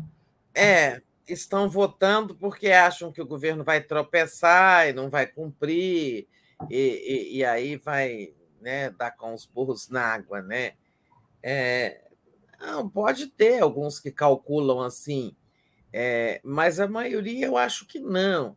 É, a maioria entende que o país precisa porque o mercado também quer é, é, é, um regime fiscal né, alternativo, porque sabe que com isso, na, com aquele teto de gasto do Temer, as coisas não andam. Pode ter esse cálculo assim, olha, deixa eles quebrarem a cara, né? É, mas assim, não acho que seja geral isso, não. Tá? É mais porque, até para o interesse dos políticos, o teto de gastos não interessa porque o teto de gastos, quando ele impede que o país invista, isso também acaba prejudicando os interesses deles lá nas suas bases, o interesse em ter emendas que destinam dinheiro às suas bases. Se não tem dinheiro, Né? Se o governo não pode gastar, é, o que sobra para eles também, para fazer política, né, digamos assim, investir nos estados e municípios, também fica pouco, né, porque não tem dinheiro para ninguém. Perfeito. Tereza, é, dando continuidade aqui, é, só ah, antes agradecer, desculpa, agradecer a Marise Pinto, que enviou aqui um, um apoio para a gente. Obrigada, Marise. E aí, né, é, tem, teve essa vitória, né, do, e, e, contando com ela, o governo tem outras preocupações, né, quer dizer, teve essa vitória, é, a gente sabe que é, é foi uma vitória do, do Lira também, é, tem um movimento da ala direito do Congresso para emparedar o governo Lula. Hoje vai ser votada a MP que reformula o desenho do governo, cuja validade vai acabar no dia 1. O relator alterou completamente a proposta do Lula. Né? Sete ministros estão convocados e outras é, derrotas estão sendo aí articuladas para o governo. Quer dizer, como é que muda completamente o desenho do governo assim, Tereza? É, que solução vai ser dado para isso? Então, aí está o exemplo é, prático de que a prova prática de que a votação de ontem, embora importante para o governo, tenha sido o resultado, mas ela não é referência para uma base de governo, né? É, até essa votação dessa medida provisória, ela vai ser mais, é, digamos, será uma aferição mais segura, mais confiável. Agora, é um absurdo que se queira mexer nessa matéria, né? É, e, assim, em outras a gente até admite que o Congresso quer dar sua opinião, que tem outro entendimento e diverge do governo, é, etc. Agora, a definição do organograma de como é que o presidente eleito, por maioria absoluta de votos, não tem o direito de definir a estrutura do governo com a qual ele quer governar. Né? Como é que se pode negar ao presidente Lula é, é, o organograma que ele propôs e, com, e que já está montado? Né? O governo já está funcionando desse jeito.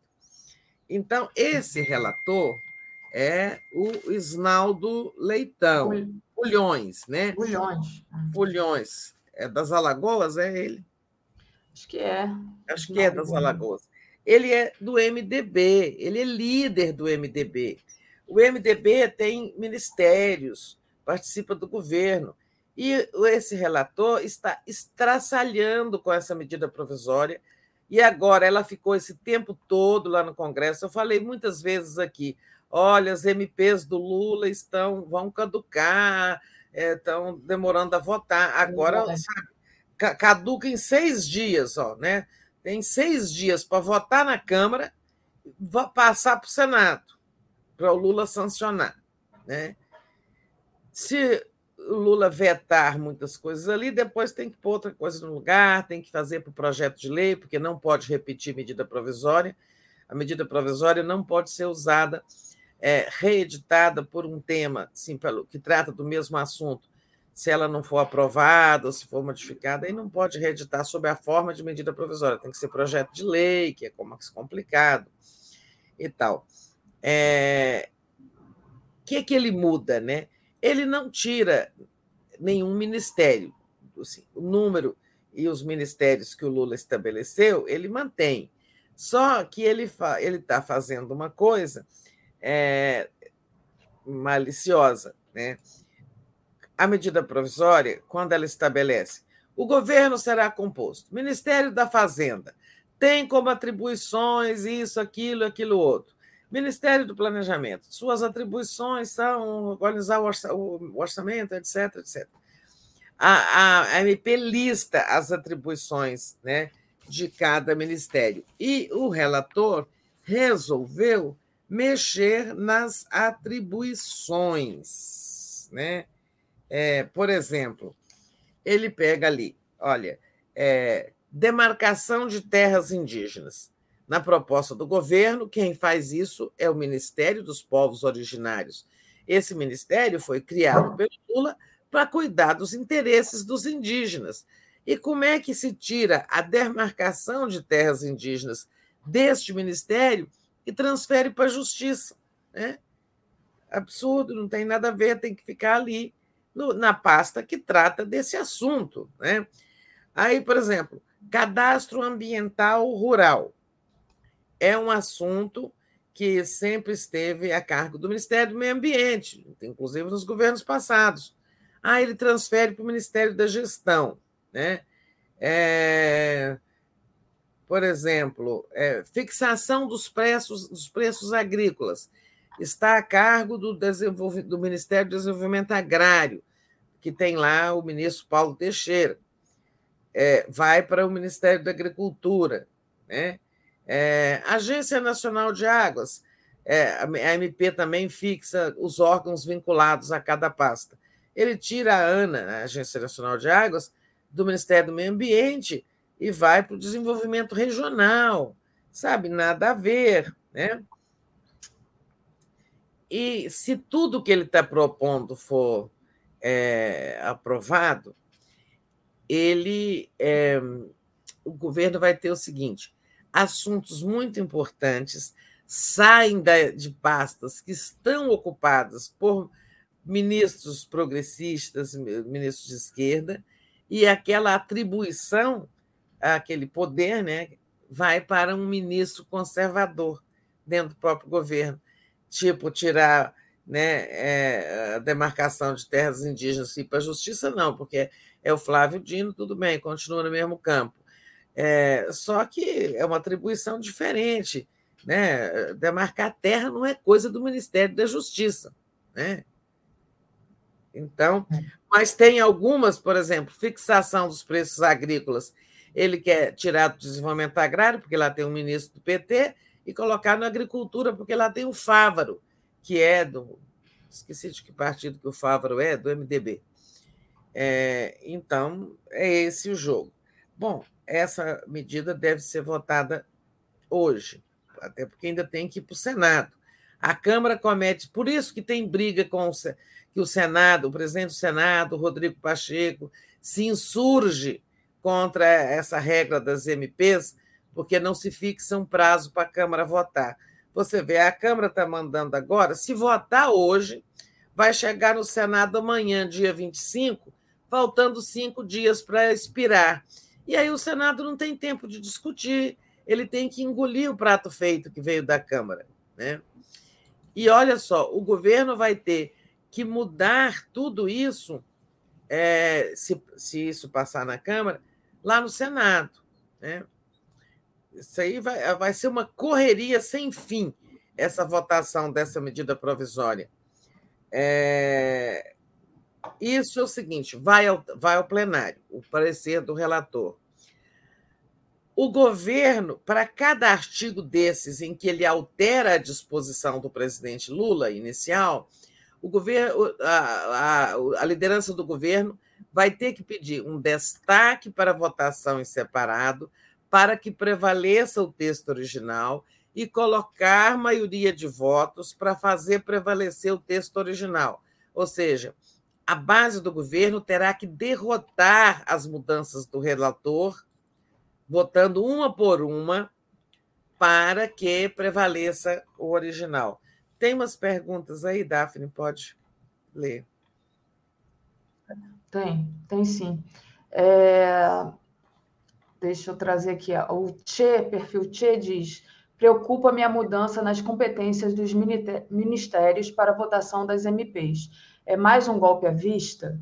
E a Ellen Martins, estas alterações são constitucionais? Pode ocorrer este tipo de interferência de um poder no outro? É, Tereza, você deu uma travada, não sei se você pegou as duas perguntas. Pegou? Não, peguei. Tá. É, olha, não, não dá para dizer que é um golpe à vista. Por enquanto, são demonstrações de força. É, sabe, agora o futuro vamos vendo, né? Qual é a disposição do Congresso? Ele quer dar demonstrações de força para arrancar concessões do governo. Há gente que quer emparedar o Lula como emparedar a Dilma e que, se possível, derrubar. Não sabemos, vamos, estamos no curso dessa, desse jogo. Né? É, são constitucionais, sim, porque essa não é uma interferência de um poder no outro, né? porque o Congresso tem o poder de legislar. Então, é, é, é legal que o Congresso faça isso, que ele possa alterar uma disposição qualquer de uma proposta do coisa. É legal, mas não é legítimo que o presidente seja impedido de desenhar o governo como ele queira. Né? É uma questão de honestidade política, de reconhecer que, sabe, é, é abuso. Tá? É, mas não é só isso. Por exemplo, estou dando o um exemplo da, da, da, dessa MP, mas tem outros sinais de que o Congresso está assim, há uma ala direita do Congresso querendo emparedar o governo. É, convocações permanentes de ministros. Por exemplo, né, tem sete ministros convocados para dar explicações. O Flávio Dino já foi objeto de 63 pedidos de comparecimento ao Congresso. Né? Se todos forem atendidos, ele não trabalha. Né? E há também é, uma, um ensaio aí para impor outras derrotas ao governo. Por exemplo, é, o Lula quer demarcar terras indígenas, né? avançar com a demarcação, porque tem, não foi feita nenhuma demarcação no governo Bolsonaro. Há muitas reservas indígenas que estão com tudo pronto, faltando só uma assinatura né, de homologação daquela terra como reserva indígena. No entanto, eles, aí vem muito o, o, o bancada do agro, né, a bancada ruralista, querem aprovar aquele, aquele, aquele projeto que tem lá, que estabelece o chamado marco temporal, ou seja, uma terra só pode ser indígena, é, pode ser concedida ou conferida como terra indígena, se esta população originária provar que ocupa a região, a terra, é, que já estava sobre a terra em 5 de outubro de 88, data de promulgação da Constituição. Como se os indígenas não estivessem aqui desde sempre, né? desde antes de Cabral. Né? Eles querem, por exemplo, derrubar um decreto do Lula que é, torna obrigatório, é, estabelece a exigência de visto de entrada no Brasil para cidadãos dos Estados Unidos, Austrália, Canadá e Japão, que hoje não precisam de vistos para entrar aqui. Embora eles exijam, todo mundo sabe como é difícil obter um visto americano né, para entrar nos Estados Unidos. Então, o, a proposta é vamos ser recíproco. Países que exigem vistos de nós, nós também vamos exigir deles. E eles querem derrubar esse decreto. Ou seja, é, interferindo na política externa. Né? Eles querem, por exemplo, é, mexer com outros decretos desses que mexem com armas, sabe? Com essa questão de limitar a posse de armas. Enfim, não é bom o quadro, né? apesar da vitória de ontem. O presidente Lula vai ter que entrar nisso, emprestando sua habilidade, sua capacidade de sedução política para o governo consolidar melhor uma base. Né? É, o ideal é assim, ó. O, o, o que é interessante é você ver, por exemplo, esses partidos aí que votaram 100% unidos com o governo, né?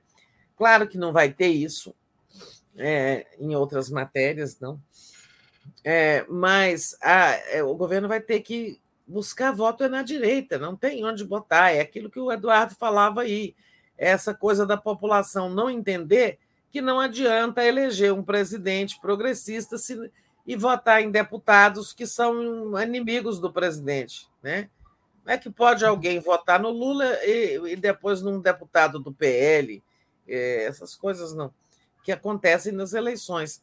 O, por mais que o Lula falou muito disso na campanha, todo mundo falou disso, inclusive nós na campanha, aqui durante a campanha. Olha, é importante votar de forma coerente, votar para o presidente de forma coerente.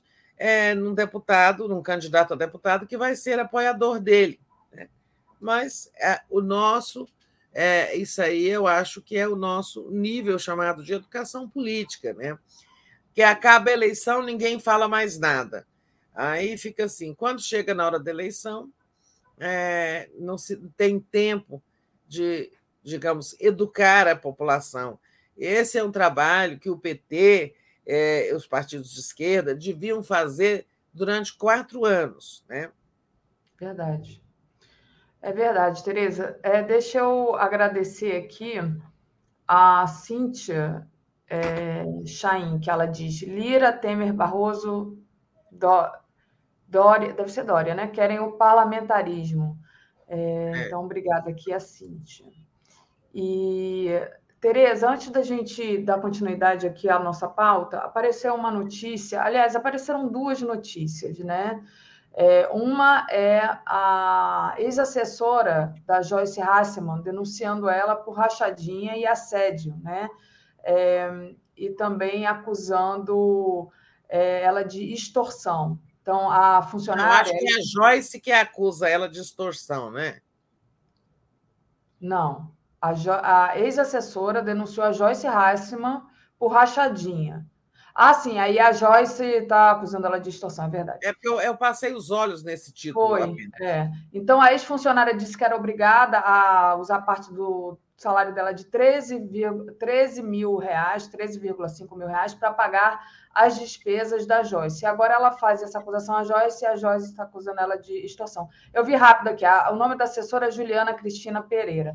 Mas não era disso que eu queria tratar, não. É só porque está dentro desse âmbito da, digamos assim, é, da, da dessas denúncias né, de, de desonestidade da, dos deputados de direita e da direita. Mas o que eu queria trazer para você é outra coisa. O que eu queria trazer para você comentar, que apareceu aqui agora, é a matéria que a gente está, é mensagens no celular de Mauro Cid mostram ordens de dinheiro vivo para Michele Bolsonaro.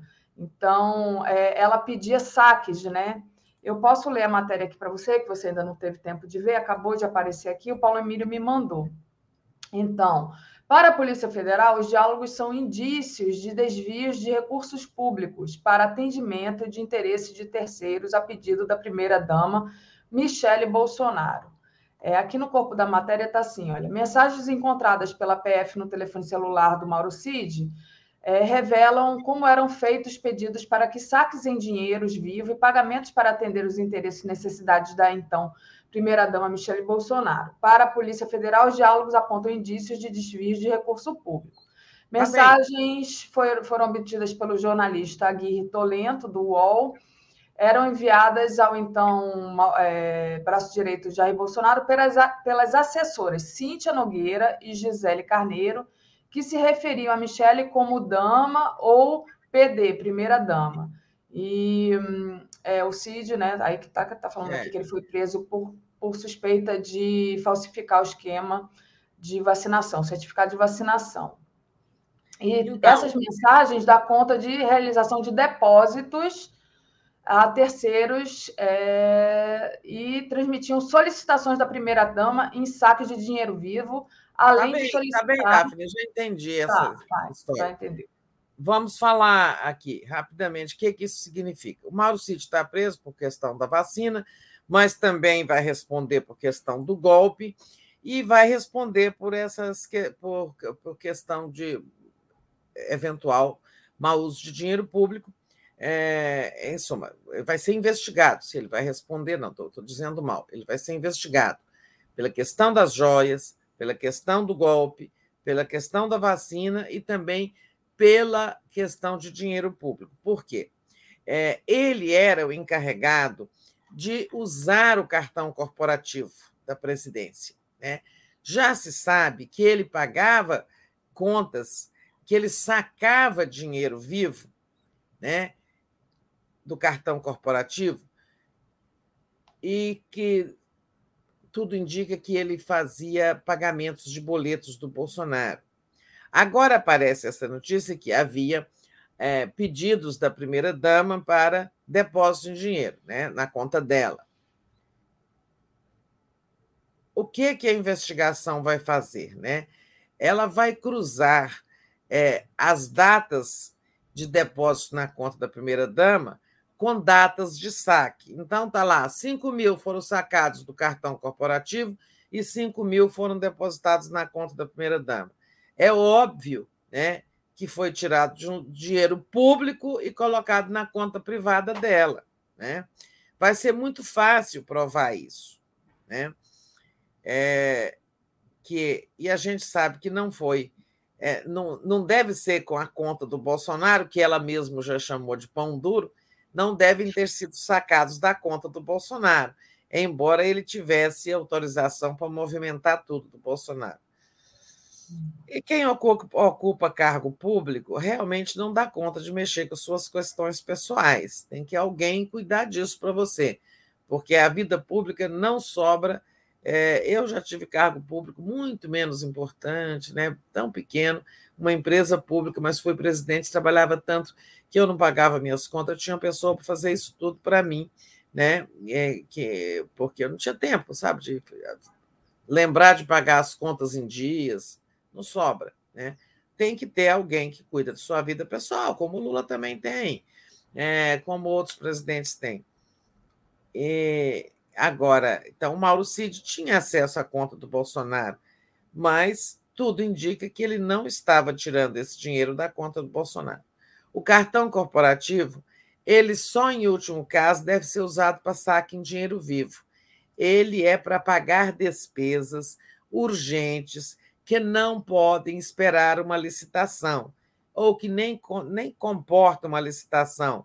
Então, fazer as compras ali para abastecer a cozinha do Alvorada.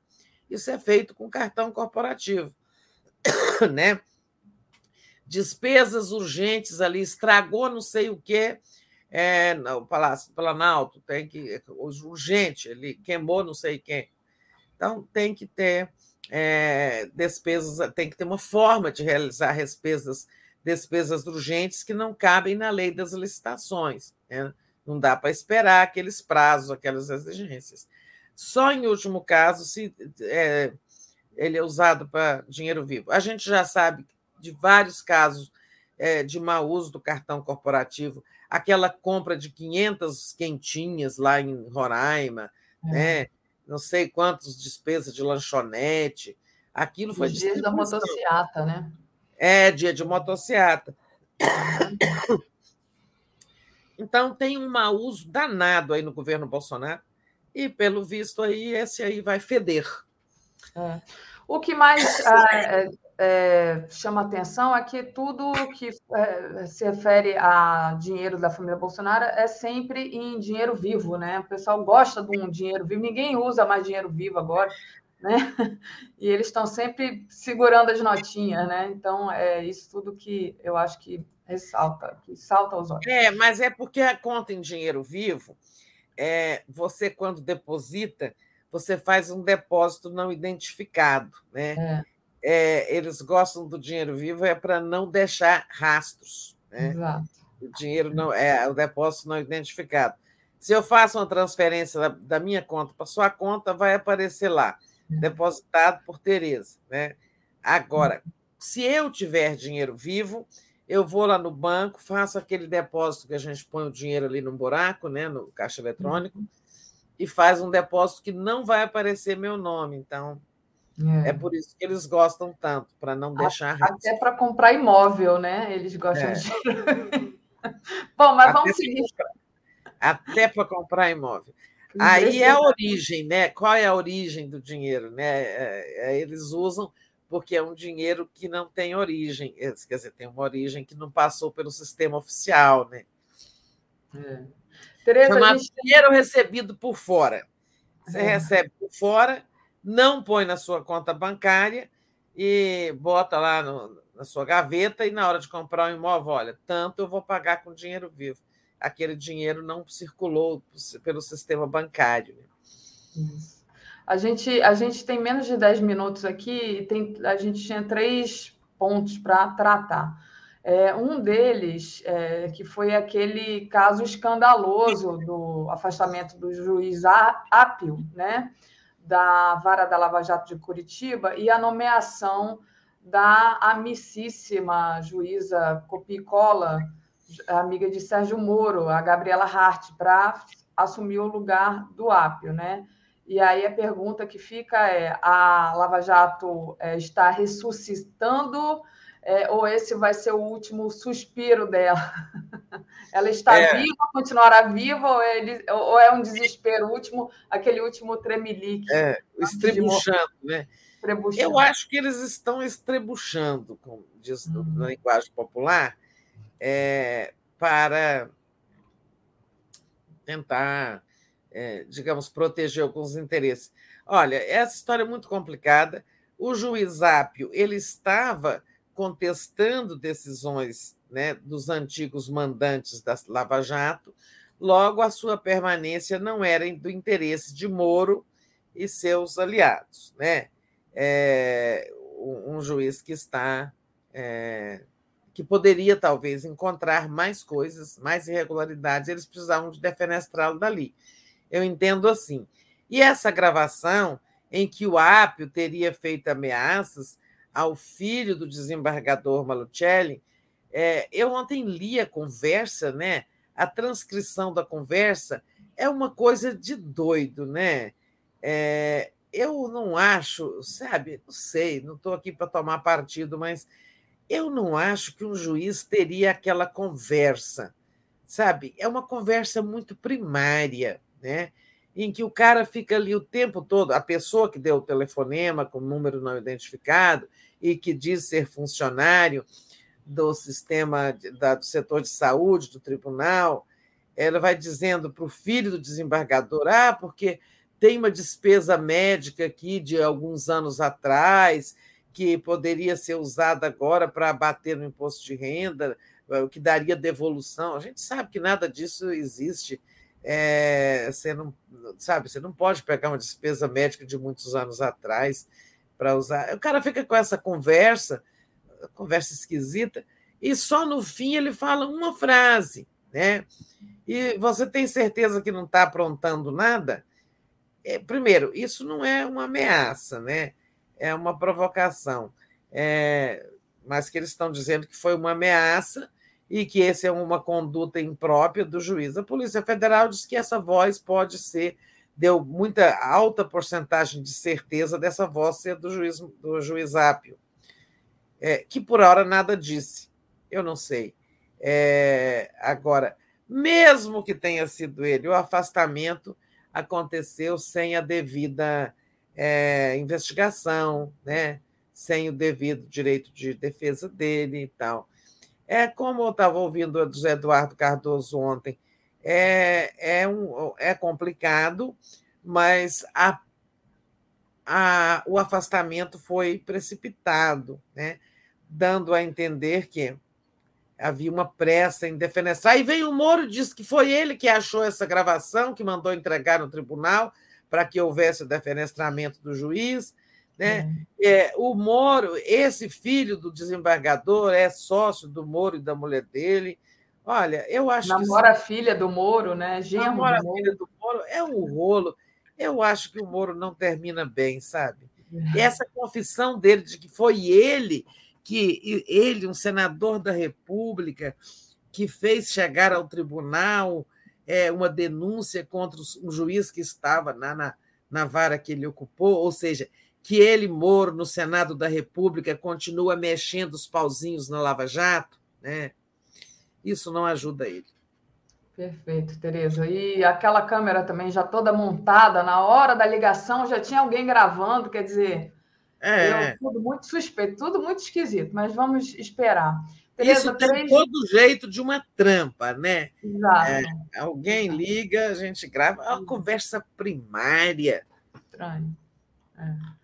Tereza, para a gente terminar aqui, falar da CPI do MST, né? Começou a funcionar ontem com aquele show de horrores que a gente já esperava, muito bate-boca.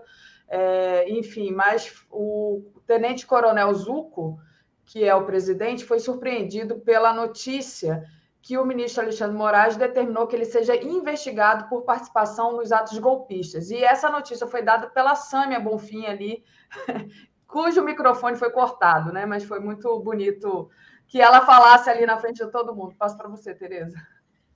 Pois é, não, vou, não tem tempo de falar muito dessa CPI. O Marcelo Ola está acompanhando muito lá de perto.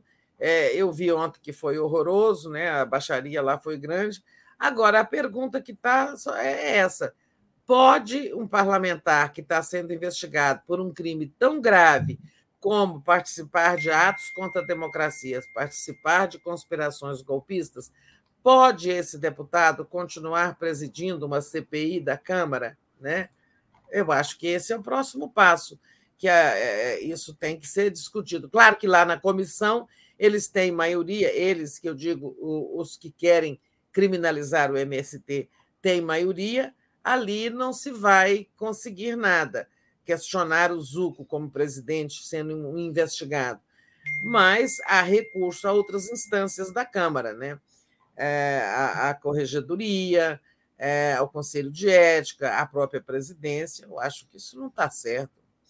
Mas vamos ver, deixo aí esses minutos para você fazer o que lhe cabe. Certo. Só é, dizer né, é, que a Petrobras decidiu recorrer da decisão do IBAMA para explorar petróleo na foz do Amazonas. Então, a empresa vai ampliar o plano de compensações ambientais para tentar a autorização para explorar o novo pré-sal, entre aspas, esse novo pré-sal, né? É a notícia que está aqui na nossa home. E, enfim, aí eu acho que vai ter mais debate a respeito disso, vai continuar. Ah, isso vai longe. É. Isso vai longe, exatamente. Tereza, é, queria também agradecer a Ana Márcia Micho, que mandou feliz aniversário para você aqui. Parabéns atrasado, mas não menos sincero. E dizer que às 11 horas, não, desculpa, às 10 horas tem o um Mundo Como Ele É. Lula foi a voz do Brasil soberano e do Sul Global no G7. Às 11 horas a gente tem o Giro das 11. Lava Jato Zumbi, com José Arbex, Denise Assis e Jorge Folena. Às 13 horas tem Um Tom de Resistência. Rita Lee, um rito feminista. Às 14 horas tem o programa da nossa amiga Sariorque, programa de travesti. Similarra, 100 dias de políticas LGBTIs. LGBTIs. Às 15 horas, Brasil Agora, nosso Jornal da Tarde, não perca. 17h20, Léo Quadrado, 17h50, Boa Noite 247, 22 horas e 20 minutos e 23 horas a live do Conte. É isso, Tereza? Por aqui vamos terminando. Isso, terminamos em ponto. Bom dia a todos e todas que estiveram aqui com a gente. Beijo, valeu, gente. Beijo, tchau. tchau.